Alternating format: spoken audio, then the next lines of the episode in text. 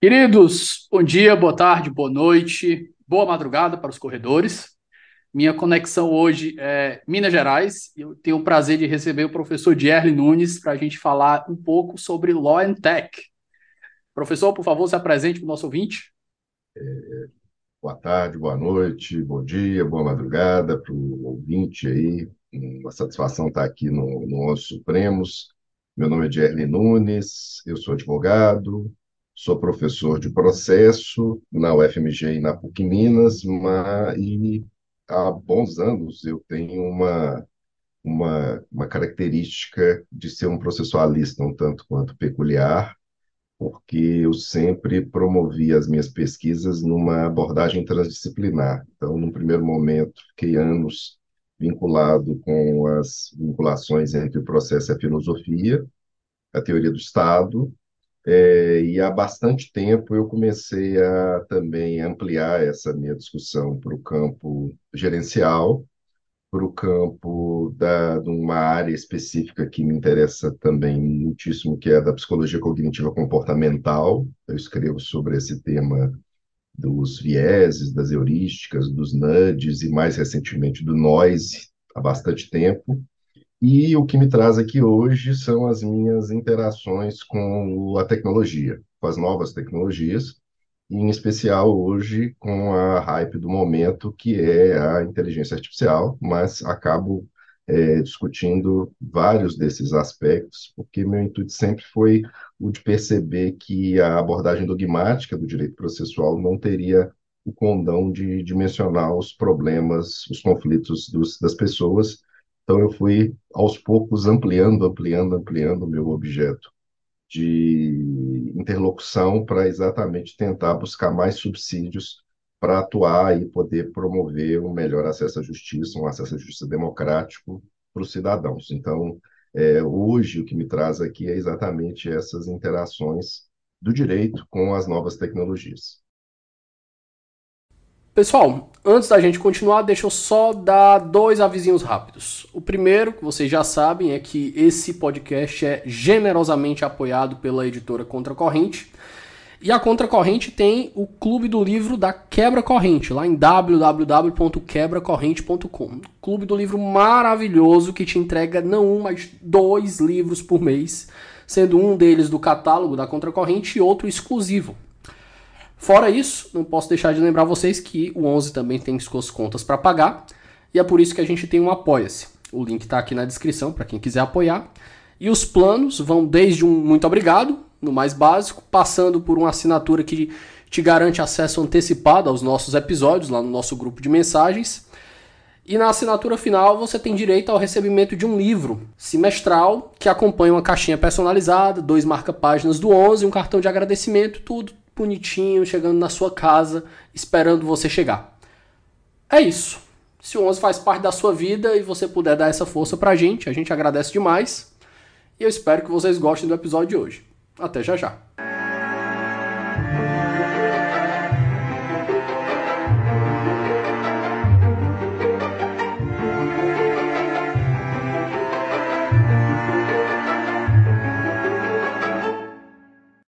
Guilherme, para puxar nossa conversa, a gente falou, falou que eu vi uma palestra que você, que você fez e eu peguei aqui para o nome do nosso episódio, a virada tecnológica. Eu queria que primeiro a gente colocasse um conceito para explicar do que, que exatamente a gente está falando, para evitar a confusão epistemológica, e um momento que a gente começa a sentir isso de verdade, pelo menos no campo do direito, né? Que é o que é. interessa para a nossa conversa. Sem dúvidas. Na verdade, é, esse é um termo que eu, que eu venho me valendo há bons anos para tentar explicar esse momento que nós vivenciamos, e eu me valho de um conceito que vem de outras áreas, que é o próprio conceito de virada, tem um Linguística. conceito, é, não só linguística, eu estou trabalhando com a ideia de viragem em termos mais amplos, que exatamente com movimentos de ruptura, que para o campo do direito eles, eles induzem a necessidade que eu promova uma, re,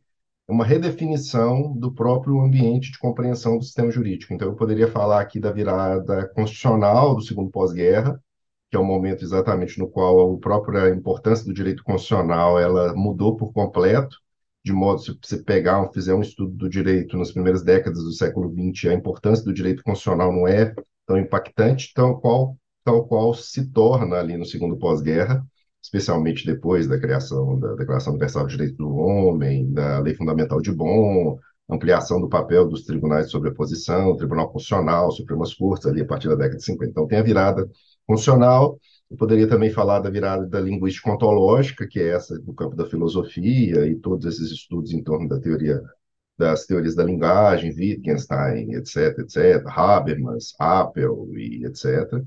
Eu poderia falar da virada cognitiva, que é exatamente o impacto das teorias em torno da psicologia cognitiva comportamental ali a partir da década de 70, a partir do Tversky, do Kahneman e de todas as linhas de pesquisa que ali se derivam, do próprio Sunstein, do Taylor, etc., envolvendo essa questão. E com base nessa percepção de que existem esses grandes movimentos de ruptura paradigmática, eu comecei a me valer dessa expressão virada tecnológica exatamente para tentar mostrar como que ali, a partir do final da década de 90, início dos anos 2000, com a explosão é, de dados digitais é, provenientes da internet comercial ali daquele período, nós tivemos um movimento de ruptura é, que tá aplicando, que se aplica, na verdade, no campo da sociedade como um todo, a geração de uma sociedade digitalizada, é, mas que de mais recentemente, e mais ou menos nessa época também, começa esses impactos no campo do direito, primeiro pelo surgimento de novos conflitos, fruto das próprias interações que nós fazemos no ambiente digital, mas também a própria percepção de novos, de novos designs de resolução de conflitos que começam a ganhar proeminência ali, primeiramente ali as ODRs ali para resolver os próprios problemas inerentes às relações de consumo que surgem ali nos marketplaces, no eBay e uma série de outros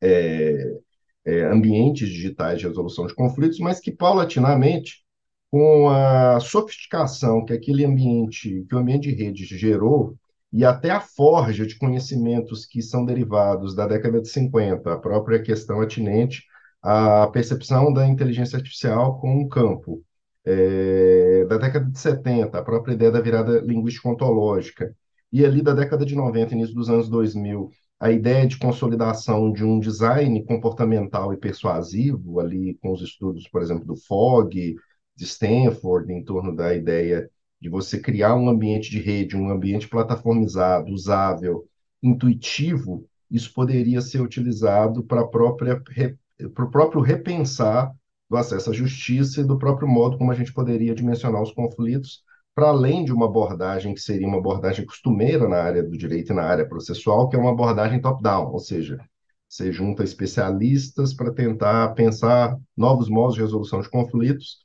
é, mas que muitas vezes é, despreza a realidade de aplicação do direito daquelas, daqueles procedimentos. Então, esses conhecimentos que vêm da, das novas tecnologias, esse novo modo de, de formatação da própria convivência, ele pode ser utilizado para eu poder modelar novos modos de resolução de conflitos dentro de uma abordagem bottom-up, ou seja, que eu vou pegar é, quais que são as necessidades das pessoas para resolver os conflitos, qual que é o modo mais intuitivo para elas resolverem conflitos, qual que é a melhor interface mais usável para se permitir isso, então, a proposta da virada tecnológica e a ideia de virada tecnológica é exatamente pensar em que medida que essas novas tecnologias podem ser utilizadas tanto para o bem quanto para o mal, mas no final das contas, elas induzem uma necessidade de você repensar o sistema jurídico como um todo, desde a propedêutica. E dentro de assuntos que, inclusive, são é, costumeiramente tratados por você aqui, envolvendo as interações com o direito público, você vê a importância, por exemplo, e a própria percepção de como que a autonomia privada, é, que é um conceito essencial para o direito, no sentido de permitir ao cidadão a própria ideia de escolha, é, com, no ambiente digital isso muda por completo. porque agora você tem níveis de captação de dados que permitem perfilizar cada um de nós e que permite, inclusive, que você promova induções de comportamento via nudge, é, via manipulação mesmo, via desinformação, via fake news. Ou seja, a ideia de que nós escolhemos, que parte do pressuposto do sujeito racional, lá do no, que vem da economia, né, a ideia do homo econômicos, ou para nós, do homo jurídicos, como um ser que decide e escolhe racionalmente dentro de um cálculo é, o cálculo de custo-benefício, digamos assim, para ser utilitarista nessa, nesse argumento, é, que é uma mentira, uma falácia, porque todos somos enviesados e as, as big techs foram paulatinamente aproveitando isso para poder induzir comportamento. Mas na medida em que o ambiente social ele muda, muda por completo, é, o direito ele precisa se sofisticar e ele precisa entender essa virada para exatamente apresentar uma resposta que permita ao direito ainda exercer o seu papel corretivo, o seu papel contrafático, para impedir que esses, inclusive esses novos poderes é, desse ambiente digital, esses poderes algorítmicos, eles sofram algum mecanismo de controle efetivamente, para assim, pensar em repensar até a ideia de devido processo, de um devido processo tecnológico, pensar na ideia de publicidade, mas eu posso pensar na autonomia privada, eu posso pensar é, até na ideia hoje que começa a ganhar proeminência no constitucionalismo digital, de você pensar na questão da liberdade cognitiva, da privacidade mental, até para é, é, neurodireitos que envolvem essa possibilidade que esse campo das novas tecnologias ele vai gerando. Então, me parece que pensar a virada tecnológica é exatamente pensar que nós estamos num ambiente no qual as tecnologias não são tão só instrumentais. Elas modificam a racionalidade da convivência humana e automaticamente dos direitos. Você falou um monte de coisa que eu quero puxar um monte de link, mas deixa eu pegar o primeiro para a gente não, não ficar caótico. É, a introdução da tecnologia no direito, a gente sentiu ela sem grandes, pelo menos, é, ou eu posso estar julgando isso de maneira, de maneira anacrônica, né? mas a gente não sentiu grandes é, rupturas bruscas no direito com o uso da tecnologia. Por exemplo, o processo, o processo digital. O processo digital está se espalhando e está sendo uma, uma grande revolução, mas ele não aconteceu do dia para a noite. Ele foi acontecendo a introdução do computador, tudo isso foi acontecendo aos poucos. Só que eu lembro de uma conversa que eu estava tendo com o Marden, e é, essa, essa informação, essa afirmação que eu vou fazer agora, eu não lembro da fonte, mas ele é, dizia que é, nos últimos cinco anos, toda a tecnologia que foi inventada é maior do que tudo que aconteceu nos últimos dois mil. E eu fiquei nessa ideia, e o Marden olhou para mim, ele, Davi, o pessoal da programação, eles dizem que o poder de programação que existe nos computadores, ele praticamente dobra a cada dois anos. E eu fiquei assim, eu... aí ele deu um exemplo de uma Vitória Régia. Ele disse assim, Davi, imagina uma Vitória Régia num, num, num lago. Imagina que a Vitória Régia, ela dobre de tamanho todo dia, e ela precisa de 50 dias para cobrir todo o lago. Quantos dias ela precisa para cobrir metade do lago? Aí fica aquela pegadinha na sua cabeça, né? Você tenta refletir um pouco, aí você, quantos dias? Quantos dias? 24? Não, 49. E ele diz, é, a Vitória Régia é basicamente o poder de computação que a gente tem hoje. Ele vai dando saltos. E aí a gente vem, por exemplo, que eu acho que o grande queridinho, a grande sensação do momento, o chat GPT. E o chat GPT, eu acho que o dono do chat GPT se manifestou esses dias e disse que o chat GPT ele tem um potencial de destruir a humanidade. E eu estava vendo a entrevista do, do Pedro, Pedro Doria com a Cora Ronen no meio, e eles fizeram um comentário que eu achei muito perspicaz. Ele disse assim: pessoal, nem o Oppenheimer, nem a galera que criou a bomba atômica falou isso sobre a bomba atômica. E os caras estavam desenvolvendo uma arma. Mas nem a galera que criou a bomba atômica disse que isso aqui é capaz de destruir o mundo. Ele, não, isso aqui é capaz de destruir uma cidade, é capaz de destruir um bairro, é capaz de destruir um, um país. Mas isso aqui não é capaz de. Eles não falaram que isso é capaz de destruir o mundo. Então, é, eu te pergunto aqui numa estimativa. Onde é que tu achas que o chat GPT, como tu achas que o chat GPT vai começar a afetar o desenvolvimento do sistema judiciário que a gente tem hoje. Tá. Então vamos, vamos por partes, mas vamos dar um passo, alguns passos para trás, que eu acho que são importantes para ser didáticos para o seu, seu ouvinte, que às vezes não é habituado nesse debate e está nessa hype aí envolvendo IA, está todo mundo falando sobre o tema, muitas pessoas é, às vezes não têm muito domínio do estado da arte do que nós estamos momentaneamente discutindo. Então, primeira coisa, essa questão aí da capacidade computacional é uma, na verdade, é uma, é uma fala de um, de um, de, do Greg Moore, em 1965, que ele fez uma projeção futurista sobre a capacidade de computação a partir da quantidade de transistores que era possível caber. Não determinado... necessariamente isso foi provado, né? É, não, não, era uma ideia, mas que no final das contas houve uma, uma, há realmente um aumento muito consistente da capacidade computacional. Se é exponencial do ponto de vista matemático preciso ou não, isso é uma coisa que não tem muita demonstração. As pessoas usam essa frase porque causa impacto. Ah, é exponencial, gera Mais ilustrativa. Isso. É ilustrativo. É, mas, assim, é, a ideia do Greg Moore era essa ideia de, de uma capacidade que era possível de colocação de um número de transistores numa placa que ampliaria a capacidade computacional e que, em alguma medida, houve realmente, e há realmente um avanço no campo especificamente da IA. o grande salto, eu posso falar de dois grandes saltos para nós, para esse momento atual que a gente vivencia, que é mais ou menos ali no ano de 2000, quando a gente tem a explosão de dados digitais, porque, na verdade, o que, que acontece? A inteligência artificial, para quem não sabe, ela é uma área que surgiu ali na década de 50, precisamente com um com mais assim com mais referência a um paper de um professor chamado Alan Turing que ele propunha a ideia de uma máquina ser capaz de pensar. E ele propunha um jogo que é chamado de jogo da imitação que seria você manter uma interação com um chat com um robô e ele aparentar que ele era um ser humano ele te enganar que era um ser humano. Então aqui eles chamam inclusive inclusive de, de teste de Turing que um monte de gente usa que é aquele CAPTCHA. Aquele CAPTCHA é um teste é um teste de Turing, que ele, o robô pergunta que, que imagens que tem aqui você, como é um ser humano, você consegue detectar com muita facilidade. A ideia é a, a ideia desse jogo de imitação. É, surge na década em 50, num paper do Turing.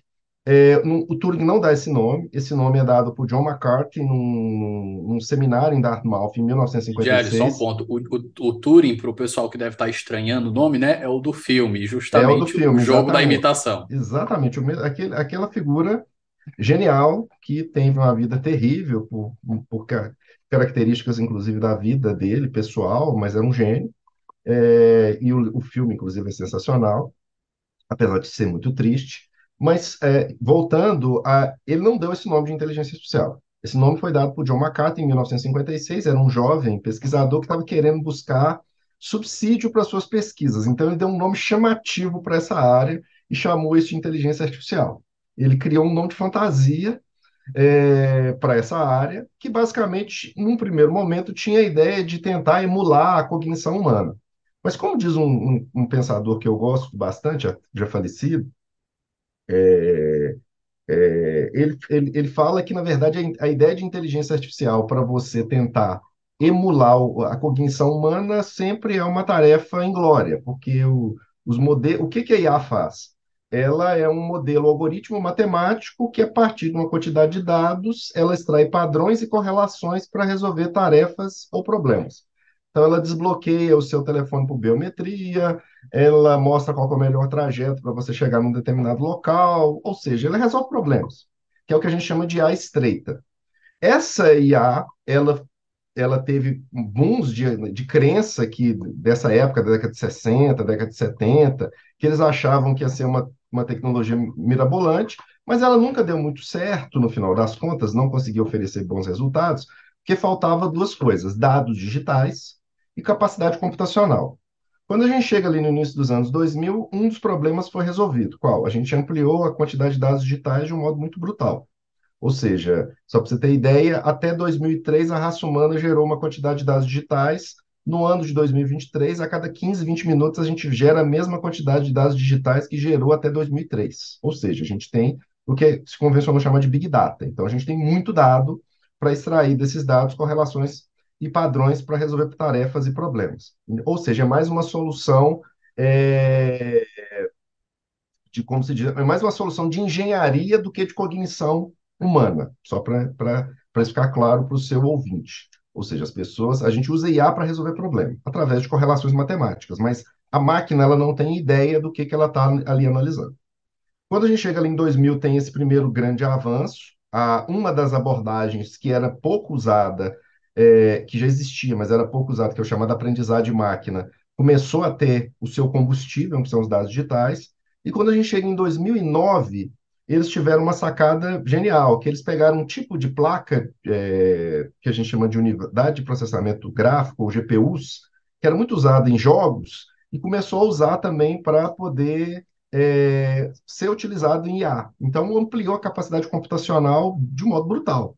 Então, você, com uma GPU, uma GPU, para você ter ideia, um computador nosso aqui tem, sei lá, 32 cores, uma, uma GPU tem 10 mil cores. Então, ele tem uma capacidade de computação, assim, brutal. Isso ampliou muito a capacidade computacional e fez com que, inclusive, o chamado machine learning se tornasse deep learning, através do uso de um, de um tipo de abordagem de, de, de IA mais sofisticada, com capacidade maior, com uma maior condição de resolver problemas cada vez mais sensíveis. E que foi ampliando, inclusive, a classificação de risco do uso de IA, que eu não uso IA só para coisas simples ou que não geram risco eu começo a usar IA para coisas muito sérias, para contratar pessoas, para despedir pessoas, para permitir que a pessoa entre na faculdade, é, tenha crédito, não tenha crédito, para a pessoa seja reconhecida por uma, uma, uma câmera, sendo ela ou não. Pro, e tudo isso por... é, é, desenvolvido por humano, com todos os seus vieses. Com todos os seus vieses. Só que aí o que acontece? Só que a gente chegou em 2018, e eu estou fazendo essa, essa reconstrução muito rápida aqui, só para contextualizar. 2017, 2018, o pessoal teve uma sacada dentro da, da, da modelagem da arquitetura do, da, da IA, que é o que eles criaram, é, o pessoal do Google criou o que eles chamam de abordagem Transformer, que é uma arquitetura que dá base para você usar grandes modelos de, de língua. É, esses grandes modelos de língua usam de uma técnica para permitir que ele consiga extrair uma informação ou criar uma informação a partir de grandes bancos de dados. Então, ele basicamente o quê? Eles criaram uma abordagem que seria passível de, com o seu uso, por exemplo, gerar linguagem é, mais ampla ou de modo mais é, corrente do que é, existia até aquele momento. E é essa, essa tecnologia Transformer, essa, essa arquitetura Transformer, que dá base, por exemplo, para os GP, GPTs, a partir de 2018 que são esses grandes modelos que começaram a ser utilizados, no caso especificamente pela OpenAI. E aí a OpenAI começou a treinar os GPTs para gerar texto, no primeiro momento. Quando chegou em 2018, eles, utilizam, eles criaram o GPT-3, que era uma terceira versão dessa modelagem. E quando chegou no ano passado, eles usaram o GPT-3 para criar um, um mecanismo conversacional, que é o chat GPT. Então, o chat GPT nada mais é do que do que um mecanismo, um, um modelo de conversacional, é um chat, que eles utilizaram essa tecnologia do, GPT, que é esse grande modelo de linguagem, e que ele consegue gerar uma grande quantidade de texto com um comando singelo. Então, eles criaram uma, uma abordagem, um ambiente super usável, simples, porque é um site, você entra no site, começa ali a conversar, só que tinha um problema, o GPT, ele dava muitas respostas absurdas é, absurda no sentido de que ele respondia coisas é, muito perigosas, que poderiam gerar risco de desinformação, fake news, toxicidade, preconceito, etc, etc. Então, na hora deles treinarem o chat EPT, o que, que eles fizeram? Eles colocaram uma última etapa de treinamento por humanos. Então, eles colocaram um bando de gente, na verdade, eles contrataram um bando de gente do Quênia para ler as respostas do chat EPT e meio que tesourar o chat GPT. Eu falei assim, essa resposta não pode, essa resposta é preconceituosa, é, você não pode informar para as pessoas como que faz uma bomba. Então, eles foram criando uma série de travas matemáticas para poder impedir que o chat desse respostas absurdas. E aí, o que acontece? Eles chegaram no modelo que foi, foi então divulgado em novembro do ano passado, de 2022, e que criou essa hype toda porque a pessoa, o ser humano já tende a antropomorfizar coisas. É, vide, sei lá, o náufrago lá, que o, o Tom Hanks ficava conversando com a bola. Wilson! Com o Wilson, exatamente. Se a pessoa tem a capacidade de antropomorfizar uma bola, como que a pessoa não vai ter capacidade de antropomorfizar uma coisa que ele conversa com ela e que aparentemente dá respostas muito boas e muito inteligentes para aquilo que ele faz? Mas é, o que, que, eu estou querendo dizer? É, o, o, os GPTs, ou esses tipos de tecnologia, apesar delas mostrarem uma proficiência muito grande, na verdade são modelos algoritmos matemáticos, que têm qual finalidade, no caso dos GPTs, ali da, dessa tecnologia do chat? Gerar texto. Ele gera texto em um monte de áreas, mas ele é um gerador de texto. E ele é uma ferramenta é, criativa, ele não é uma ferramenta informacional. Isso quer dizer o quê? Que ele cria um texto a partir de uma estrutura estatística de qual que será a melhor complementação da frase. Mas ele não tem ideia de qual que é a frase e ele não tem ideia se aquilo tem é, vinculação com a realidade. E por isso, desde quando o, o ChatGPT surgiu, que as pessoas começaram a falar de um conceito da área da ciência da computação, que é o conceito de alucinação maquínica, que é basicamente o quê? A máquina inventa coisas com uma uma aparência de verossimilhança, mas que, na verdade, não retratam a realidade. E, pelo contrário, eu mesmo, toda vez que eu pergunto quem sou eu, ele inventa títulos que eu não tenho, é, livros que eu nunca escrevi, é, coautorias que eu nunca, que eu nunca tive. É, e esse é só um exemplo. Eu poderia ficar aqui o resto da noite falando de exemplos de alucinações que o ChatGPT tem, ou que todos esses grandes modelos de linguagem têm. E por que disso? Para chegar à sua, à, sua, à sua provocação. A sua provocação foi que o Sam Altman, que é o, o CEO da, da OpenAI, começou a falar que a tecnologia que eles estão criando é uma tecnologia com a potencialidade de destruir a, a raça humana. Então, primeira coisa e primeira consideração sobre isso. Essa prosa desse pessoal, especialmente dessas grandes tecnologias, para mim é mais uma é uma cortina de fumaça para que as pessoas fiquem preocupadas muito mais com essas coisas apocalípticas do que para os problemas que momentaneamente a tecnologia tem.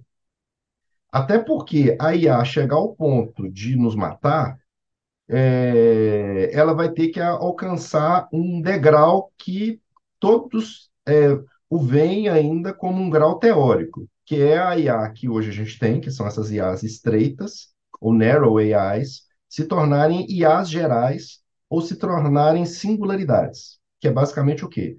Seria um tipo de modelo de IA que consegue desenvolver várias, resolver vários problemas, tal qual o nosso cérebro, ou que consigam fazer algo de modo muito melhor do que nós em várias atividades. E perceba, a IA já faz coisas muito melhores do que nós hoje. Então, se você colocar um modelo treinado para analisar a pele humana, ela tem muito maior capacidade do que o olho para verificar se a pessoa tem um câncer, por exemplo. É, vai ter uma, uma precisão muito maior. Para olhar um, um exame de imagem, tem muito mais precisão. Ou seja, a IA já consegue fazer coisas de modo muito superior a que o cérebro humano faz, ou que as habilidades humanas podem desenvolver. Isso não é um problema. O problema é quando ela conseguir fazer isso em 100 número de áreas, e aí a gente vai estar perto do que a gente chama de IA geral, ou, ou de uma singularidade, que é o risco do HAL, do HAL lá do é, 2001 Odisseia no Espaço, do Skynet, do vamos Matrix. Pre vamos precisar introduzir as regras do Asimov, do Eu Robô. Exatamente. É, quando a gente chegar nisso, a gente está muito longe. Porque, eu insisto, a máquina não tem ciência, não tem nada nem próximo da ciência. Ela só está fazendo cálculos estatísticos e dando respostas. Espera só um momento que a gente volta já. Fala galera, tudo bem? Galera, tô interrompendo seu episódio rapidinho para dizer que meu nome é Felipe Augusto, sou defensor público federal, mestre e doutor em direito e fundador do Ouse Saber, curso preparatório para concursos, que é um parceiro aqui do Onze Supremos. Eu tô aqui hoje só para te dar um recado rapidinho para dizer que o Ouse se orgulha bastante de empregar muito trabalho, muita energia, muita dedicação para fazer materiais de excelência, materiais de alta qualidade para sua preparação para concursos. Se você sonha com concursos públicos para carreiras jurídicas, defensoria, Ministério Público, magistratura, procuradorias ou delegado de polícia, o OUSE pode ser o lugar adequado para sua preparação. Vem conhecer a gente no arroba Saber no Instagram e conheça os nossos cursos que já aprovaram mais de 5 mil pessoas. É, eu acho que o, o, se me permite, Gério, eu, eu, lembro o Hugo de Brito Machado II, ele falando, ele explicando como é que funciona a cabeça de um IA, né? Ele disse, pessoal, a IA ela tem texto, ela não tem contexto. O contexto são nós que Exatamente. damos. Então, por exemplo, quando você chega em casa, você diz para seus filhos, lavem os pratos, aí você sai. Aí quando você volta, tá todos os pratos lavados, mas as- os talheres estão sujos. Isso é a IA. Isso é Exatamente. basicamente a IA. Você mandou ele lavar os pratos. Os filhos, eles Exatamente. foram gaiatos e se aproveitaram disso. Mas eles Exatamente. tinham o contexto. Esse tinha um contexto. É, é mais do que isso. É porque IA, ela não tem capacidade de fazer juízos causais. Ela não consegue, porque ela não sabe o que que é realidade. Então, como ela não sabe o que é realidade, ela não consegue fazer inferências muito, muito singelas. E daí, inclusive, a dificuldade hoje de se, ter, de se pensar, por exemplo, no campo nosso do direito, num robô juiz. Porque ele não vai conseguir fazer legal reasoning, ele consegue fazer bricolagem, ele monta decisões.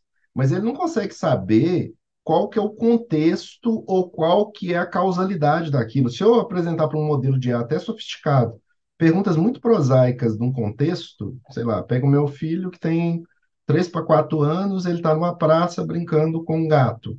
É, se eu perguntar para a máquina onde que, o, onde que ele está, ele vai falar, com o que, que ele está fazendo, vai falar. Mas se eu perguntar, ah, o Gabriel tem medo de gato? É para nós que vê uma criança brincando com o gato, fala, não, ele não tem. Mas para a máquina ele não consegue fazer essa essa, essa, esse, essa inferência. Isso é impossível para ela, no atual estágio que a gente tem da tecnologia. Então, perceba, é, essas, essa fala que a gente teve recentemente, mas, vamos dar uma pausada do, da, da, da, da pesquisa da IA é, por seis meses, para além do GPT-4, isso é uma bobagem.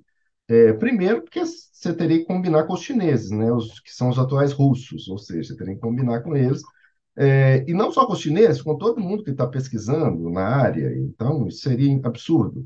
E essa prosa de que vai acabar com a humanidade, eu reputo que tem algumas áreas da, das humanidades que têm muito mais potencialidade, muito, um, algumas áreas das ciências, melhor dizendo, que têm muito mais potencialidade de exterminar a raça humana do que IA momentaneamente. Então, por exemplo, a próxima hype é a biotecnologia. As pessoas estão lutando agora para fazer fármacos para tentar viver mais, estão fazendo edição genética, na China já começou em um monte de lugar para fazer CRISPR, é, ou seja, você está começando a fazer edição genética. Eu acho que tem muito mais perigoso, muito mais perigoso alguém criar um supervírus que vai matar metade da humanidade num, num, num laboratório de quintal do que fazendo CRISPR, do que alguém criar um modelo que vai nos matar, que vai ganhar sem ciência, vai virar assim, ó, o grande problema da raça humana lá, Matrix, né? Tem aquela conversa histórica lá do Smith com o Morpheus, que ele vira e fala assim, olha, vocês, humanidade, são vírus. Então, quando eu descobri isso, nós, vou, eh, nós temos que exterminá-los, porque vocês são um grande mal desse planeta. Então, até chegar nesse nível, eu acho que a gente tem problemas na IA hoje muito mais palpáveis, como você já pontuou na nossa fala aqui o viés do modelo algorítmico, que é o problema do preconceito, o problema da, da desinformação. É saber enxergar IA também no, no lato senso, né? Porque às vezes a gente está conversando sobre o chat GPT, a gente acha que é só a- as inteligências que conseguem responder a gente e dialogar. Você deu exemplos aí, abertura de um celular, desbloqueio de um celular pela Exatamente. biometria é inteligência artificial. Exatamente. E, e esse eu acho que é um conceito básico, Davi. É, a IA hoje é uma tecnologia de propósito geral. Ela é como a energia elétrica e o motor de combustão. Ela está em tudo. Ela está no seu celular em dezenas, centenas de modelos de IA que resolvem pequenos problemas ali que você tem. Está no seu dia a dia, quando você vai, até no seu entretenimento, quando você vai assistir um streaming e vai mostrar qual que é o melhor eh, filme na sequência, a melhor série na sequência. Ou seja, é uma, tá no seu, na sua Alexa, na sua casa, é, tá em tudo, tá no seu smartwatch que está ali o tempo todo captando quais são os seus os seus, o, o que, que você está passando ali ao longo do dia e que inclusive vai gerando uma capacitação, uma capacidade de dados brutal, IoT, um, bando de mecanismos de internet, das coisas, que tem modelos de IA para fazer estruturação de dados, nas suas redes sociais tem algoritmos para te perfilizar, ou seja, uma tecnologia que está em tudo. Só que o ChatGPT, e eu, eu, eu, eu venho dizendo isso, eu acho que o ChatGPT ele nem é tão relevante assim, em termos de mudança da vida, porque ele é um sopé da montanha para os grandes modelos de língua. É, mas ele teve uma, uma, uma, uma importância, acho que enorme, para dar visibilidade para IA para o grande público. Porque as pessoas achavam que IA era uma coisa de nerd é, dos, das pessoas ali da ciência da computação. E as pessoas começaram a brincar com aquilo, ver como que aquilo pode dar uma resposta com um grau de verossimilhança muito consistente. Começou a usar, às vezes, em questões da própria atividade profissional, se for uma atividade profissional vinculada à escrita, é, e começou a ver como que aquilo podia ter usabilidade para sua para sua vida. As pessoas começaram a ter ver que aquilo poderia é, gerar perda de empregos. Só que na verdade essa perda de empregos pelas novas tecnologias já é algo que está acontecendo a todo momento. Você vai no shopping, É, São, você que. não paga mais para uma pessoa o, o- o estacionamento, você paga por um totem. Ali significa uma pessoa perder um emprego. Jess, você me permite, tem dois pontos que precisam ser levados em conta quando a gente discute isso, né? Principalmente na, na parte de tecnologia, nesse avanço. Ao mesmo tempo que tira emprego, ele barateia serviços, né? Ele torna as coisas mais baratas. Só que existe um gap entre a perda da pessoa, a perda do emprego da pessoa e o retorno dela para outra atividade, né? O remanejamento dessa pessoa que ficou desempregada. E entre, entre o desemprego e o remanejamento tem esse gap. Então, essa pessoa tem que ser protegida. Então, com o avanço da IA, isso que já, já fui discutir com alguns colegas, com o avanço da IA, talvez esse barateamento, potencialização de, de, de ganhos financeiros possa fazer a gente discutir ainda mais, de novo, renda universal, coisas do gênero. Porque eu, o, o que vai acontecer numa situação de, de calamidade de empregos, todo mundo desempregado, é que as pessoas perdem a fé no governo e pessoa desesperada toma medidas desesperadas. Então, se a gente não pensar nessas pessoas em momento, num momento como esse, né? É, na verdade, na verdade, a sua fala é perfeita, porque, é, e aí eu volto para a pergunta, para uma das perguntas inaugurais. Existe toda essa fala de que nós estamos caminhando para uma era que a IA pode nos destruir. Só que a gente esquece de pensar nos problemas atuais. Quais são os problemas atuais? Então, a gente vai por partes, vamos, vamos começar por esse que a gente está falando. Precarização do trabalho. Precarização do trabalho é um problema muito sério, porque nas revoluções industriais que a gente teve anterior, as pessoas elas perdiam uma posição trabalhista e iam para uma outra, elas se realocavam. Só que agora a gente está diante de um tipo de revolução, que é essa 4.0, ou, ou a virada, como eu prefiro chamar, que você está diante de uma situação na qual a pessoa vai perder a posição, mas ela não vai conseguir se reposicionar se ela não for treinada. Porque a pessoa vai precisar hoje, e isso é uma questão de quase todas as pessoas, as pessoas vão ter que se é, adaptar às novas tecnologias. Então, nós da área do direito estamos tendo que nos adaptar às novas tecnologias, mas é uma questão de sobrevivência você se adaptar às novas tecnologias. Só que para determinadas pessoas que exercem determinados tipos de atividade, é, as novas tecnologias vão significar para elas, às vezes, na medida em que o governo não tem uma política pública de inclusão dessas pessoas, elas não vão ter, elas não vão servir para nada. Elas vão ser inúteis para qualquer atividade laborativa. Então, por exemplo, o que, que, por exemplo, é um movimento de um país que tem todos as suas, os, seus, os seus senões, mas que é um país que planeja, que trabalha com uma economia planificada, que é a China. O que, que a China vem fazendo? A China vem retreinando a sua população na medida em que ele está tendo um avanço das novas tecnologias. É, eles têm planos específicos para fazer educação das pessoas acerca disso. É, e num país como o nosso, que nós temos essa desigualdade social tão brutal, é, isso deveria ser algo que deveria estar sendo discutido, deveria ser uma pauta de todos nós hoje, não só para as pessoas que estão preocupadas com o direito de trabalho numa, numa perspectiva estrito senso, mas como uma perspectiva social como geral, porque no final das contas há uma tendência cada vez maior, não de uma IA miraculosa que vai nos substituir em termos de cognição plena, mas de uma IA ou de modelos de automação que já estão aí no, no nosso dia a dia e que estão tirando posições de um bando de gente. E essas pessoas não estão, não vão conseguir se realocar daqui a pouco tempo. Então, é, então problemas atuais da IA é, para o campo do direito. A questão dessa precarização da mão de obra é um problema muito sério. O problema da crença nos próprios modelos de IA em ambientes de decisão mais complexos, que aí você entra na pauta de que a IA pode ser usado para questões de baixo risco, mas pode ser usado para questões de médio risco, mas também pode ser usado para questões de alto risco, às vezes de risco até que não é aceitável. E esse, inclusive, é um movimento de legislação, de regulação da IA no mundo inteiro, tanto na Europa, do Parlamento Europeu, quanto aqui no Brasil, do PL 2338. Você tenta criar uma classificação de riscos para você saber quando que a IA pode ser usada, ou pode ser usada sem grande governança, ou É precisa outro, ser usada com alta governança. é outro ponto, né, Jerry, que eu ia comentar com você. Eu vi esse comentário, eu achei muito pertinente. Ele diz seguinte: ele faz uma comparação, e aqui eu, você que estuda mais que eu vai me dizer se essa comparação é pertinente. Mas o cara disse: ele, olha, a gente tem um fármaco, ele fármaco ele passa por dezenas de testes, centenas de testes.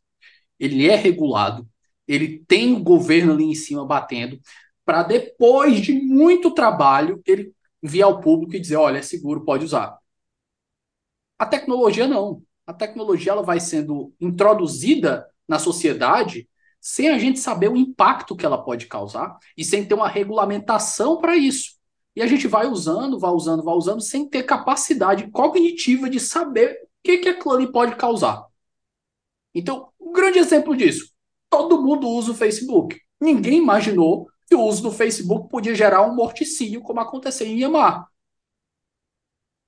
Aqui, para quem não conhece o caso de Mianmar, o, o Mianmar tem uma, uma minoria de, de, acho que não sei se era de muçulmanos, Roiring, eu acho que é o nome da, da, da etnia, e eles é, foram alvo de um ataque, é, um, um, ataque na, nas redes sociais, que um grupo de pessoas dentro do exército montou um, um, um QG e começou a criar perfis falsos no, no Facebook. E nessa criação dos perfis falsos, o Facebook ele é tão grande em Mianmar que ele é confundido como se fosse a própria internet. Praticamente todo mundo tem. E eles criavam aqueles perfis de um, de um atriz pop fake de um atirador do exército fake, e eles começavam a ganhar vários seguidores, vários seguidores, um milhão, dois milhões, quando estava lá com não sei quantos milhões de seguidores, aí eles começavam a usar os perfis para discurso de ódio contra essas minorias. O resultado foi que mais de 700 mil pessoas foram atingidas, resultando entre, dentre essas 700 mil entre mortes e fuga do país. Então a gente tem um verdadeiro genocídio. E o Facebook assumiu que não, não agiu como deveria, na velocidade que deveria, tirou alguns dos militares é, oficiais do, da, das contas dele, mas não tirou os, os, perfis fakes, nada fez. E tá aí. O tiozão do Zap que usa Facebook ajudou para contribuir para um genocídio. É, mas, mas perceba, Davi, eu, eu, eu concordo com você gênero e grau, mas a questão é a seguinte: é, eu defendo há, há bastante tempo que a virada ela é a forja de três conhecimentos. Ela é a forja. Então, o que que eles fizeram? O que que, é, o, que que o pessoal, por exemplo, qual que é a, a, a estrutura da rede social? A estrutura da rede social é qual? Ele pegou o conhecimento da psicologia comportamental, vieses, heurísticas, etc, etc, modelaram aquilo para vender produto. Então, ele consegue colocar no seu feed, no caso do Facebook, é, informações que trabalham com o seu viés de confirmação. Então, eles precisam, como a ideia de manter o máximo de navegação da pessoa em loop infinito, eles colocam aquilo ali só informações principalmente que a pessoa gosta. Então, 80% das informações são informações que geram prazer na pessoa, que a pessoa gosta de ver. Coloca um percentual pequeno de coisas que ele odeia para ele ter a falsa sensação de que tem o mundo inteiro ali, ele é distorcido, mas é uma bolha, né? aquela ideia do Pariser, do filtro de bolha. É, ou seja, ele trabalha com a ideia do, do viés, dos vieses. Então, a, a estrutura da rede social é uma estrutura enviesada. Ela é construída para ser enviesada, para ela fazer com que fidelize as pessoas e, com isso, fazer com que a pessoa gere mais dados. Com mais dados, eu perfilizo melhor com a segunda tecnologia, que é a IA.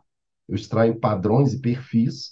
E eu uso o design mais usável e mais, se for o caso, até manipulativo para induzir compra. Pensa, sei lá, no one da, da Amazon de 99, que a pessoa compra no susto do livro, porque a pessoa gosta de livro, vai lá e compra. Então, ou seja, eles forjaram esses conhecimentos para uma plataforma num ambiente, como você bem ponderou, é, fazendo coro ao que você disse, que é sem regulação. Então, o que, que eles fizeram? E, e, inclusive, tem vários estudos que eu acho muito interessantes que fazem uma comparação com o que as redes sociais fizeram, ou que as, essas grandes, essas big techs fizeram, com a ideia lá daquela ideia da caixinha de Skinner lá, do reforço positivo, reforço negativo, ou seja, quem são os ratinhos nessa, nesse teste ao longo das, dessas duas décadas? Nós. Então, eles foram fazendo um bando de treinos e testes para fazer vender mais produto e assim sucessivamente. Aquela velha ideia, se o serviço é gratuito, você é o produto. Você é o produto, aquela ideia lá bem do dilema das redes, exatamente isso. Só que eles criaram um imaginário de que aquele ambiente não deveria ser regulado. E até hoje eles defendem isso e a, a, a, a disputa hoje com o modelo regulatório é o problema, inclusive, que fez com que ao longo desses 20 anos surgisse um poder é, que nunca tinha sido parado, nunca se parou para pensar. Porque pensem, você pega a própria história do neoliberalismo, lá desde a década de 40, da ideia do capitalismo, etc, etc. Eles nunca pensaram que as grandes corporações poderiam ter um desgarramento dos estados. É, hoje nós temos um poder que, e numa, nós estamos numa era na qual nós tem várias corporações que têm poderes maiores do que muitos muito, estados no mundo. Muito. E, e, e isso é um, um, um, problema de pesquisa hoje. E sem controle democrático. Exatamente. Ou seja, a gente está diante de um poder e de um direito que não está ligado mais ao Estado. Nós estamos numa era de uma transição de poder que a gente nunca pensou que a gente poderia, porque a, pense, até na época das grandes corporações, elas se vinculavam ao Estado para poder ter as suas vantagens táticas. Agora não. Eu tenho um tipo de poder que está fora do Estado. O Estado, inclusive, está em pânico em vários lugares, porque ele não sabe como que vai controlar esse negócio. Até porque, às vezes, no próprio debate que a gente momentaneamente aqui está fazendo de regulação da IA, que você vai regular IA se você não é um desenvolvedor de IA? Qual que é a chance disso funcionar? Se você não é Estados Unidos ou a China, que você regula realmente isso para que isso seja altamente funcional? Só que aí você já começa a entrar num, numa discussão de uma, de uma necessidade de um tipo de regulação global que o direito não está preparado para ele, para além das ideias do direito internacional, que o direito internacional não vai dar conta disso que a gente está momentaneamente vivenciando. Então, a gente vivencia um, um, um novo arranjo social é, que foi fruto exatamente dessa ideia as novas tecnologias, elas se tornaram tecnologias ubíquas. Eu trabalho com uma ideia de computação ubíqua, ela tem tudo, só que, ao mesmo tempo, eu não tenho regulação para isso. E eles conseguem, inclusive, é, já sendo é, proficientes em manipular, é, mudar contextos com muita rapidez. Vídeo o debate recente, de poucas semanas atrás, da lei é, de liberdade, trans, transparência é, e responsabilidade na internet. Eles, em 72 horas, eles mudaram uma, um contexto político de aprovação de uma lei. A lei ia ser aprovada, as grandes, essas big techs, o Google, o Telegram, Twitter, fizeram um movimento que em 72 horas eles colocaram a população brasileira inteira falando que aquela era uma lei da mordaça, lei das fake news. E qualquer pessoa que parou para ler o projeto de lei, viu que o projeto de lei ele é de 2020, teve amplos debates, ele retrata um estado da arte que é muito comum em outros países. Inclusive, tem, tivemos né? episódio aqui sobre o tema. É, ó, então ótimo. Então, casou, então. É, mas perceba, eles mudaram um contexto com muita rapidez. Olha que poder que esse pessoal tem, que essas big techs têm. Então, e, e, e voltando para a IA, a IA principalmente é desenvolvida por quem? Pelas próprias big techs. Então, a gente está num ambiente hoje regular, que, de, de, carente de regulação e carente de uma regulação que seria essencial para a gente manter o um mínimo contexto das regras do jogo. Então, é, o problema dos riscos para a democracia hoje, por força do atual contexto dessas big techs, ele é muito, para mim, ele é muito mais perigoso e muito mais problemático do que a, digamos assim, a, o chamariz da IA mortífera que vai nos destruir um dia, entendeu? Só que, obviamente, para as pessoas leigas, elas estão preocupadas, às vezes, com o robô assassino, entendeu? Eu estou preocupado é com esse poder que a gente tem hoje em discussão, do problema da desinformação, da fake news, da deepfake, você fazer adulterações digitais com muita facilidade, é, é, da ideia de pós-verdade, ou seja, os problemas para o direito hoje são problemas do, da atualidade que merecem uma preocupação mais, mais próxima da nossa realidade, entendeu? Já, a gente falou da virada, falamos, fizemos uma introdução à inteligência artificial, falamos dos perigos da inteligência artificial e das discussões hoje. E aqui a gente vai voltar para a pergunta aqui que eu quero falar do queridinho, do chat GPT. E eu vou primeiro puxar um, a minha sardinha aqui, a parte da academia, que também é sua. E eu estava numa conversa com uma professora minha de metodologia, e ela ficou, ela é muito analógica, e ela, eu sugeri que ela trouxesse um professor para explicar o uso do chat GPT para o mundo acadêmico, e ele deu uma baita aula lá. Em determinado momento, a gente conversando, né? E eu perguntei para ele, João, João Lima, ele está inclusive no Twitter lá, foi por onde eu o conheci. Eu, João, é, eu estava conversando com outro professor chamado Mustak Bilal, que é um cara que vive de divulgar esses aplicativos de inteligência artificial na, lá no Twitter, principalmente esses de uso para meio acadêmico. E eu fiquei na dúvida, eu disse assim, João, digamos que eu produzi um parágrafo. Eu estudei, eu li um livro, um artigo, eu produzi um parágrafo. Em tese, se eu usar aquele parágrafo e pedir para o chat GPT reescrever com maior fluidez, aquilo ali ainda é ainda há uma integridade, aquilo ali ainda é meu, eu posso utilizar aquilo ali de maneira livre?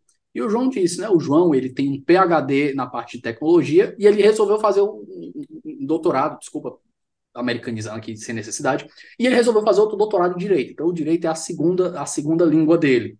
Então ele ele primeiro, a cabeça dele funciona mais em tech do que em direito. E eu perguntei, João, poderia? Ele disse assim, Davi, eu não vejo problema nenhum. Porque a minha, a minha tese, eu estava tentando adaptar o que o Bushak Bilal falou, ele disse assim, olha, eu acho que as pessoas deveriam usar esses aplicativos porque eles ajudam a democratizar o conhecimento. E esse argumento de integridade é muito mais um gatekeeping dos acadêmicos para impedir que as pessoas ganhem o espaço deles. E eu fiquei, eu, eu assim fiquei em termo, sabe, Jerry? Porque veja, é uma coisa nas ciências da natureza. Na ciência da natureza, a descoberta ela é mais importante do que a transmissão. Então, se eu sou um médico e descubro, faço uma descoberta, eu sou um matemático, e eu peço para uma máquina escrever o meu artigo, transmitindo os conhecimentos que eu, que eu, que eu descobri, tranquilo. Porque o que importa é a descoberta. E a descoberta, que é a parte importante do trabalho acadêmico, foi feita por mim. Mas veja, no campo das ciências sociais, no campo do direito, essas coisas mudam. E, e, essa é uma preocupação que eu achei muito real da minha professora, porque ela disse que muito do que a gente produz, é, muito do que do, da substância do que é produzido por nós, é parte do raciocínio. Então, quando eu digo para uma inteligência artificial desenvolver um argumento ou melhorar um argumento, tecnicamente ela está tirando uma parte substantiva do trabalho que eu deveria estar fazendo. Então, eu lhe pergunto aqui, com essa minha preocupação em mente, essa aplicação do chat GPT, o que eu acho que o, os fóruns internacionais estavam exigindo é que quando você usasse o chat GPT, modo, você tinha que usar, não só avisar, mas você tem que avisar especificamente o que que ele fez, para quais atividades ele foi usado.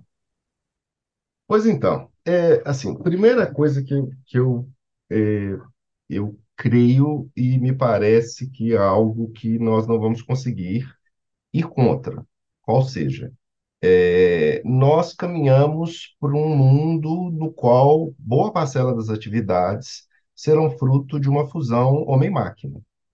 É, ou seja, eu me parece que tentar ir contra esse movimento é um movimento quase neoludista, ou seja, da pessoa querer obter um, um grau de pureza que não vai, que a realidade não vai se, se implementar, porque você não consegue controlar, no final das contas. É, inclusive, é, esses, foi ontem ou hoje, saiu uma notícia é, dizendo que na União Europeia eles estão querendo obrigar as grandes empresas de tecnologia no sentido de dar uma, colocar alguma marca quando um, um produto de uma IA for produzida, para colocar tipo uma marca d'água falando que aquilo foi feito por IA. É, que pode ser, num primeiro momento, uma tentativa de tentar exatamente estabelecer essas, essas, é, essa demonstração, entre aspas, de uma suposta adulteração no que diz respeito ao trabalho de autoria, propriamente que deveria ser humano, mas que, insisto, eu acho que isso é algo que, com alguma facilidade, você também vai conseguir retirar a marca d'água ou retirar a informação de que Não, aquilo foi. o, o exemplo disso é que o pessoal pegou e, e quebrou isso muito fácil. Por exemplo, existe Exatamente. detector de IA, aí o cara criou um texto com o chat GPT, um texto X, ele jogou no Paraphraser, e depois que ele jogou no Paraphraser, que é outro aplicativo de inteligência artificial, o, o, o detector de IA ele já não conseguia Caiu. pegar mais. Exatamente. Ele já, achava- já dizia que aquilo ali foi produto, tinha uma chance altíssima de ter sido produzido por um ser humano. Exatamente. E Então, aí é o, o- o grande problema, né? Uma coisa, eu, eu até reconheço, de certa forma, a validade de- desse argumento que o Gustavo Bilal fez. Por quê? Imagine, se você estudou e você produziu um parágrafo, e a sua ideia está ali, eu acredito que o uso do chat GPT para refinar, para dar uma, uma polidez maior, ainda que nas ciências sociais possa ser mal visto, eu acho que é algo válido. Porque a produção é sua. Mas quando você pede, ainda que ele tenha dificuldade no processo criativo, a gente tem que reconhecer isso, ela não é uma, uma, um- um- uma máquina de, de, de cognição, né? Mas quando você começa a alimentar informações para que ele desenvolva um argumento, que, por exemplo, você pode pegar dois artigos no chat GPT, apresentar os dois argumentos dele e pedir para ele fazer conexões. E você pode pegar o, o produto dessas conexões e colocar no artigo. E aí, como é que fica? Não, é por isso que eu estou dizendo. É, tentar barrar na inteireza me parece algo utópico. Então, o Não, estado, concordo. o estado, o estado da arte é esse. Você pode entrar num debate até que ponto que isso é ético ou não, na medida em que você estaria entrando numa discussão de que Reclame, autoria... aceite e, e, e arranje uma forma de regular isso. Exatamente, porque mecanismo, primeiro, regulatório tradicional não vai resolver. Mecanismo tecnológico, talvez resolva em parte, talvez resolva é, para alguns tipos de inteligência artificial, para outros. Ou seja, que a, a discussão regulatória em tecnologia sempre fica no meio entre uma abordagem tecnocêntrica e uma abordagem jurídica, quando às vezes você tem que fundir as duas e às vezes nem as duas são suficientes. Então, assim, eu até reputo, e aí eu falo por uma, por uma questão particular, eu continuo ainda principalmente escrevendo. Quando eu estou escrevendo academicamente, eu escrevo sozinho, eu escrevo. É, eu não me valho e poderia. Mas, por exemplo, às vezes no escritório, às vezes o pessoal se vale do chat GPT para fazer um aprimoramento de um texto, para fazer um resumo de um tópico, para fazer uma ementa, para tentar fazer análise de um argumento, um contra-argumento da parte contrária, e tem uma certa funcionalidade para escrever um e-mail, para escrever Eu uma coisa uso, eu uso o chat burocrática. GPT como um revisor de- dos meus textos. Onde é que tem vírgula errado, onde é que tem ponto Pois então. errado. Pois então. Então, eu não vejo, eh, eh, particularmente, eu não vejo problema que isso seja feito nesses tempos. Agora, como atividade produtiva, aí realmente eu acho que, mas isso é uma questão mais de um problema, talvez, ético de alguém old fashion, como eu, do que uma perspectiva que eu creio que vai se tornar algo comum para as pessoas em geral. Por quê? Se você está numa etapa de formação e você tem uma, ferramenta que consegue te auxiliar e te potencializar, eu não vejo muita razão, eu não vejo muito como você barrar que a pessoa use isso. Então, eu acho que é tentar tapar o sol com a peneira, essa onda purista de falar que isso vai funcionar nesses tempos. Eu acho que isso é tentar negar a realidade. É, até porque, como eu já disse, essas tecnologias estão no sopé da montanha. A capacidade computacional dessas ferramentas vai se ampliar cada vez mais de agora para frente. Só que, obviamente, a gente sempre vai estar lidando com alguns problemas que a gente vai ter que levar em consideração. Qual? É, estabelecer algumas formas de barreira em torno desses problemas que a gente tem. E tem uma questão que, no que diz respeito às novas tecnologias, que muito pouca gente, no final das contas, fala, que é o problema ambiental das novas tecnologias. Porque para um, para esses grandes modelos computacionais funcionarem, eles têm um gasto energético e ele, muitos deles geram uma poluição de tal monta que isso não é levado em consideração, ou seja, o risco ambiental que as novas tecnologias geram é um problema jurídico também que ninguém discute. Como a gente vive um mundo neoliberal principalmente governado pelo princípio da eficiência, ah, se está sendo eficiente, o pessoal está passando por cima e não está, às vezes, analisando um bando de externalidades negativas que, no final das contas, a gente precisaria estar tá também pontuando. E, e por isso que eu acho que uma abordagem bem holística do problema, ela acaba sendo essencial, envolvendo, inclusive, pessoas com várias expertises para todo mundo conseguir enxergar ah, as potencialidades, sem dúvidas, porque eu insisto, eu acho que a fusão homem-máquina veio para ficar e a, a, é, se, a, digamos assim, se atualizar sobre essas tecnologias, essas ferramentas, é algo que se tornou essencial para a sobrevivência, até profissional. Porque você vai ter, obviamente, uma série de situações que você vai conseguir usar ferramentas para resolver problemas seus, seja no meu caso como advogado ou como professor, e que me ajuda, pode me ajudar muitíssimo numa série de coisas, até para ferramenta de pesquisa. Gente está fazendo pesquisa de doutorado, tem um monte de ferramenta que consegue fazer, inclusive, liames entre pesquisas de textos que você está fazendo, e pode te otimizar, inclusive, para encontrar autores que você, naquela temática que você momentaneamente está ali pesquisando, se você fosse fazer uma pesquisa, às vezes, tradicional, você não encontraria. Então, eu acho que isso veio para ficar. Agora, é, até que ponto que isso é ético ou não é ético é algo que também a gente vai ter que discutir bastante de agora em diante. Gélio, pronto, fizemos essa digressão para o mundo acadêmico. Agora eu quero cutucar teu cérebro aqui para perguntar o que, que tu achas de como é que a gente vai ver. Eu não vou ser bem genérico, porque também fica difícil da gente responder, mas a introdução desses modelos de IA como o Chat GPT, que são criadores de texto, como eles podem potencializar e como eles serão, como eles impactarão o judiciário, por exemplo. Porque o que eu consigo prever com o conhecimento que eu tenho hoje, que não é muito, é eu vendo, por exemplo, menos juízes sendo necessários. Os juízes vão ser necessários ainda? Vão, mas menos juízes sendo necessários para fazer um trabalho que eles levariam, às vezes, muito mais tempo, eles conseguem, vão conseguir produzir muito mais com muito menos esforço. Eu acho que estou enganado? É, vamos, vamos também por partes. A primeira coisa, o chat GPT, e aqui eu estou falando modelos de língua que geram texto, vamos trabalhar com eles. Gente não está falando de Midjourney, de DALL-E, de outros que geram imagem, que geram vídeo. Vamos pegar grandes modelos de língua, modelos de linguagem que geram texto. Esses grandes modelos de língua, todos, eles alucinam.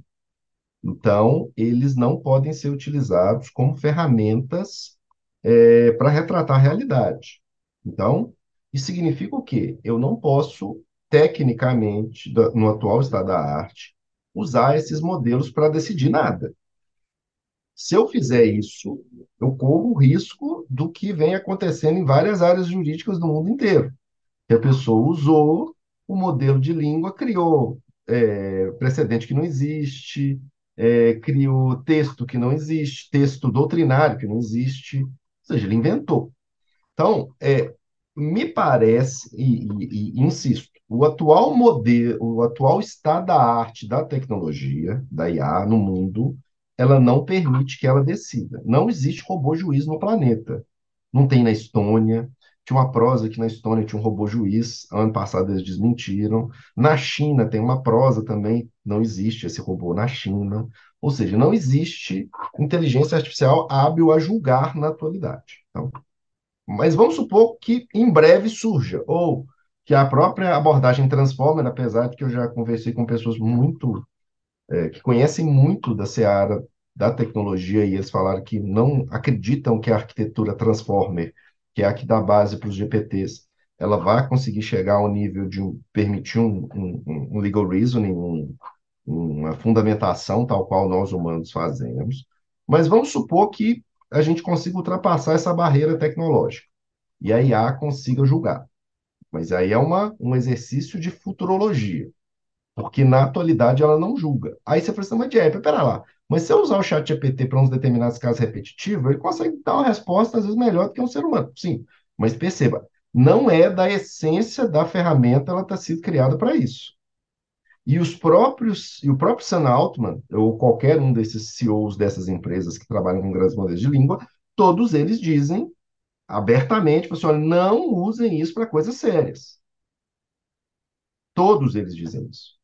Todos eles dizem o quê? Você só pode usar essa ferramenta se você for um expert.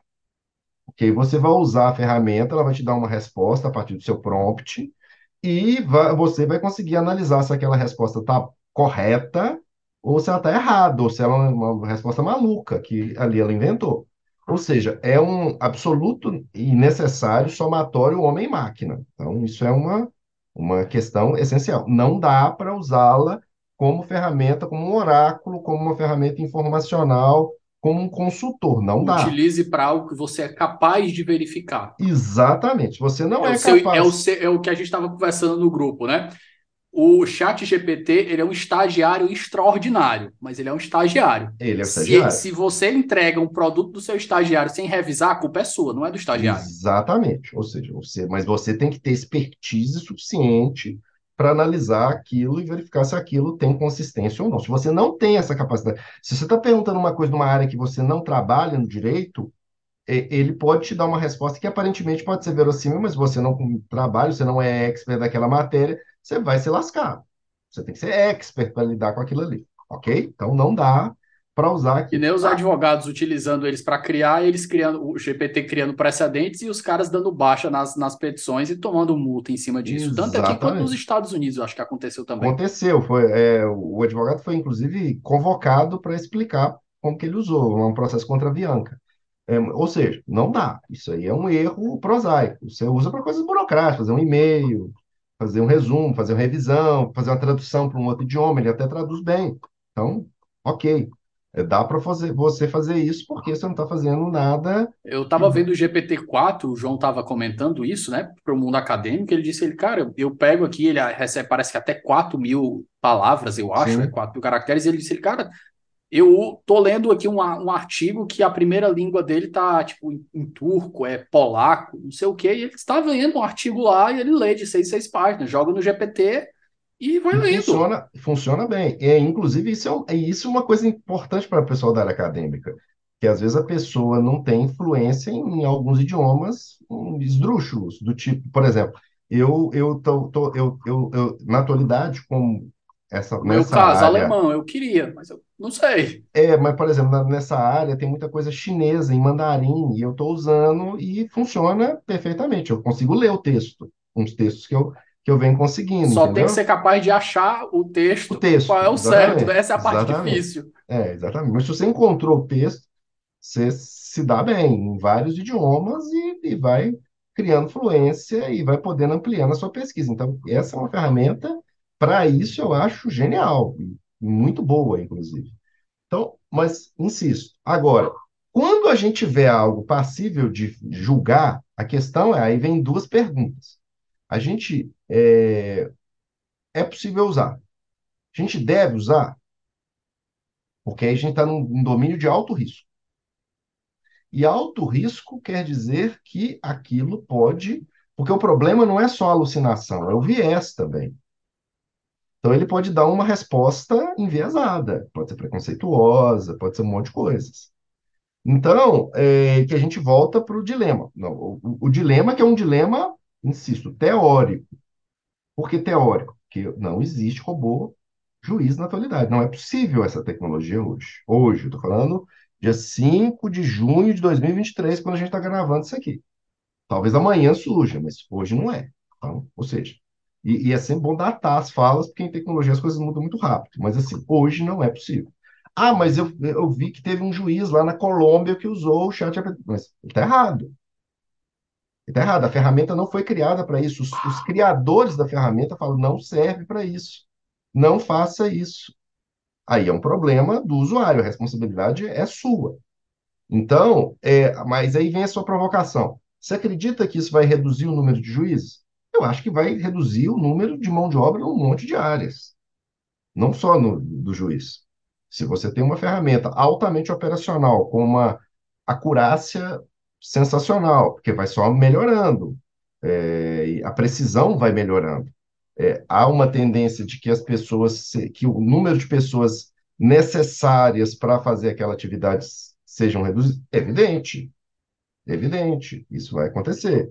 Agora, isso é um problema da atualidade? Não, isso é um problema de um futuro, até porque eu acho que hoje, no campo, do campo da justiça, você pode usar IA e automação para coisas muito mais simples, talvez mais impactantes e com um risco muito menor. Então, o processo mesmo é um campo aberto para você automatizar um bando de coisas, com risco baixíssimo. Um bando de atividade burocrática que acontece no curso de processo, deveria todas elas já estar em RPA, em automação robótica por robô. Despacho. Despacho, é, publicação, citação, é, penhoras, seja, um bando de coisas. Você poderia colocar um bando de coisas em RPA, tá? Não precisa de não precisa de ser humano. Imagina quando isso. a gente for capaz, imagina quando a gente for capaz de fazer uma, uma citação, que talvez nem demore muito, fazer uma citação de uma pessoa e confirmar que essa pessoa recebeu a citação e leu a citação. Não, mas perceba, hoje tem um, tem um só pra, uma coisa que já existe.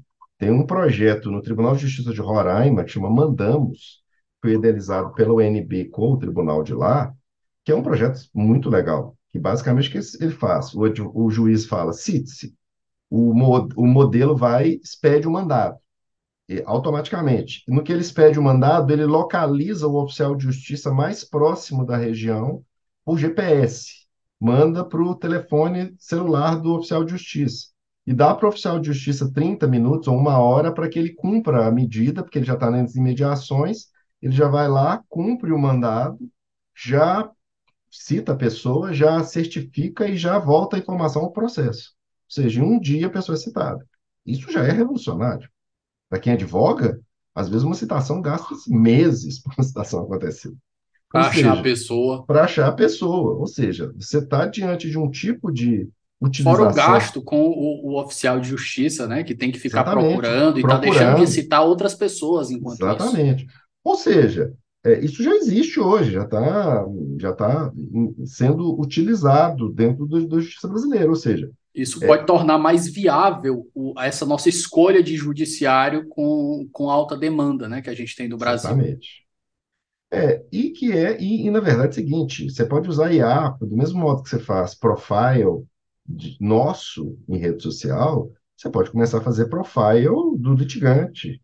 Você pode começar a fazer uma análise da, do ingresso do sistema processual é, com muito mais precisão, é, detectar litigâncias repetitivas, litigâncias predatórias, ou seja, é, tem muito uso muito legal para esse tipo de tecnologia e tecnologias muito mais singelas do que a dos grandes modelos de linguagem, entendeu? Que é o que ordinariamente a gente está mais preocupado com eles, mas que talvez não serão tão impactantes quanto soluções, às vezes, tecnológicas muito mais singelas, muito mais baratas, muito mais operacionais para o próprio judiciário que a gente tem, até porque quando a gente vai para o poder público, tem sempre um, um limite orçamentário, porque modelar IA é caro, e é caro você manter a IA com precisão alta porque você tem que ir retreinando, você precisa ter equipes multidisciplinares, você tem que ter um bando de preocupações, é, ter, ter um dataset sanitizado, os dados precisam estar todos sempre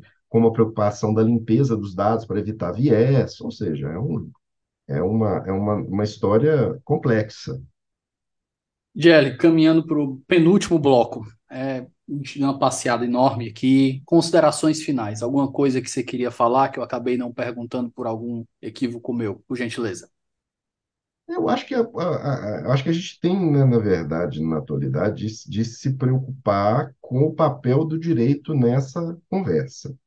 É, eu acho que o direito ele está vivenciando uma era próxima à captura pelas tecnologias aquela ideia do bem lumaniana, assim, de que o sistema jurídico se corrompe quando ele começa... Alô, poiese! É, ele começa a trabalhar sobre a, o código de outro subsistema, É, o direito, cada dia mais, ele está sendo capturado por esse debate É tecnológico. colonização que eles chamam, né? Exatamente. E até gerando corrupção mesmo, de, de começar a lidar com outro código.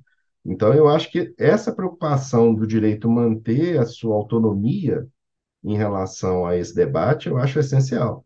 E que passa muito por um problema que é um problema típico das pessoas que estudam essa área da tecnologia. É, durante muito tempo, felizmente está mudando, as pessoas que estudavam novas tecnologias eram pessoas que gostavam muito de novas tecnologias e gostavam pouco de direito. Então, a pessoa era da técnica e ia estudar direito. E estudar direito meio para entender como que as coisas acontecem, ou porque a pessoa não gostava de direito. Então, isso é um problema, porque isso a pessoa já começa com um enviesa- um enviesamento, porque ele está acostumado com o código da tecnologia. É, e precisa de ter uma preocupação é, mais consistente com os institutos e com a importância que o sistema jurídico tem para a gente não caminhar para um, um penhasco muito perigoso. Então, eu acho que esse, esse é um risco que a gente precisa é, dimensionar e a questão do letramento digital, da literacia, das pessoas entenderem como que essa sociedade digital funciona, como que eles absorvem toda essa lógica da racionalidade limitada humana para forjar o próprio ambiente digital, do design persuasivo, é, de dark patterns ou padrões obscuros no design para induzir comportamento. São todas questões jurídicas que são muito pouco debatidas no final das contas. Até porque a pessoa está muito mais preocupada com a funcionalidade da ferramenta, para que que ela usa, para que que ela não usa, do que o que, que está no bastidor desse debate para a sociedade como um todo, entendeu? Isso me preocupa. Gerli, é, o podcast ele é acadêmico, apesar da gente estar tratando de um tema aqui que tem várias passagens por vários campos diferentes. Então, nesse último bloco, a gente geralmente pede. Eu peço geralmente indicações culturais, a gente tem muitas sobre o tema, mas eu vou te pedir mais indicações referenciais de leitura para quem quiser procurar entender mais sobre o tema. Pode ser sites para a pessoa entender mais, porque se a gente for falar aqui de, de indicações culturais, a gente tem o Dilema das Redes, tem o Eu Robô, tem um mundo de, de filmes aí que tratam do tema. Mas para a galera que é acadêmica aqui, quem quiser aprofundar no tema, o que, que você recomenda de leitura? Artigo, livro, sites que possam procurar? Eu acho que a primeira coisa é que a pessoa deve se preocupar em estudar mais autores que se dedicam ao tema há mais tempo. E eu falo isso porque com essa hype pós é, pós ChatGPT pós até pós-pandemia, assim, é, Aparece um monte de gente. expert de botequim. É, exatamente. Então, eu acho que a pessoa tem que procurar é, pesquisadores que se dedicam à área. Muita gente da área da própria tecnologia, felizmente, começou a se preocupar com isso. Mas da área das humanidades, eu gosto muito de um professor chamado Luci- Luciano Floridi. Luciano Floridi. Ele é um professor de Oxford, ele é italiano, mas ele é um autor que se dedica há muitos anos. Qual é a, o, como é que se escreve o sobrenome? Floridi. Floride, do jeito que a gente pronuncia. É, do jeito que com I, dois Is. É, ele é um filósofo da tecnologia, ele é uma pessoa muito séria, muito tem umas ideias que me parecem críticas no, no, na dimensão certa. Tem um autor da filosofia que eu também, apesar dele se ele absorveu o pensamento de vários outros, mas eu acho ele muito didático e, e ele entende da tecnologia, que é o Byung-Chul Han, que é um sul-coreano. A Sociedade do Cansaço e outros 200 livros que É, aquele cara é, tem. o, o Não Coisa, mas assim, Psicopolítica é um, é um livro ó, obrigatório de ser lido dele. É, Não Coisa, que é um dos últimos livros também dele, que é muito interessante. Quem mais? Mas é, eu acho que a preocupação maior é essa, tem que acompanhar as pessoas da área da tecnologia que estão preocupados com as questões da área do direito. Porque as pessoas da área do direito mesmo, eu tenho às vezes um certo receio de indicá-las, porque às vezes a pessoa não. é, e, e tem um risco ainda, que é o problema da, da academia capturada, né, pelos, pelos próprios grandes players. Então a pessoa é, é ele está falando ali, mas na verdade ele está defendendo o interesse do cliente dele, uma coisa desse tipo. Então eu prefiro alguma coisa assim bem assim side job, sabe? Do Michael Moore, sabe? Para economia, mas também vale para tecnologia. Então, eu acho que esses autores são autores importantes, mas acho que é, a, a recomendação, na medida em que a gente está diante de um mundo de pesquisadores, e é muito grande mesmo, dá para falar de um ou outro, é, a recomendação seria essa: tentar pegar pessoas que estão se, estão se dedicando a isso há mais tempo, para evitar cair num, numa fala superficial de alguma coisa que ouviu dizer, a pessoa às vezes não entende o universo que ele e está tentando dar pitaco. Na área do direito, então, hoje tem muita gente assim. E falam coisas, às vezes, meio assustadoras, assim, por, às vezes, até por desconhecimento. Gélio, meu caro, muitíssimo obrigado. Riquíssima conversa. Aprendi um monte. Você deu uma densidade a, a uma coisa que eu estava na superfície aqui. Aprendi absurdos aqui. Eu espero que os ouvintes também tenham aprendido. Espero que a gente possa conversar de novo no futuro sobre outros temas do seu interesse. As portas do 11 estão sempre abertas e meu muito obrigado. Eu que agradeço, foi uma alegria poder conversar aqui com você, com seus ouvintes, falar que, é, é, que se alguém quiser, inclusive, me acompanhar, eu estou em todas as redes sociais, eu sempre costumo brincar que eu estou em todas as redes sociais, menos no Tinder, no TikTok e no OnlyFans. Então podem me procurar em todas elas, que a gente continua a prosa por lá. É isso, pessoal. Nós ficamos por aqui. Um forte abraço e até semana que vem.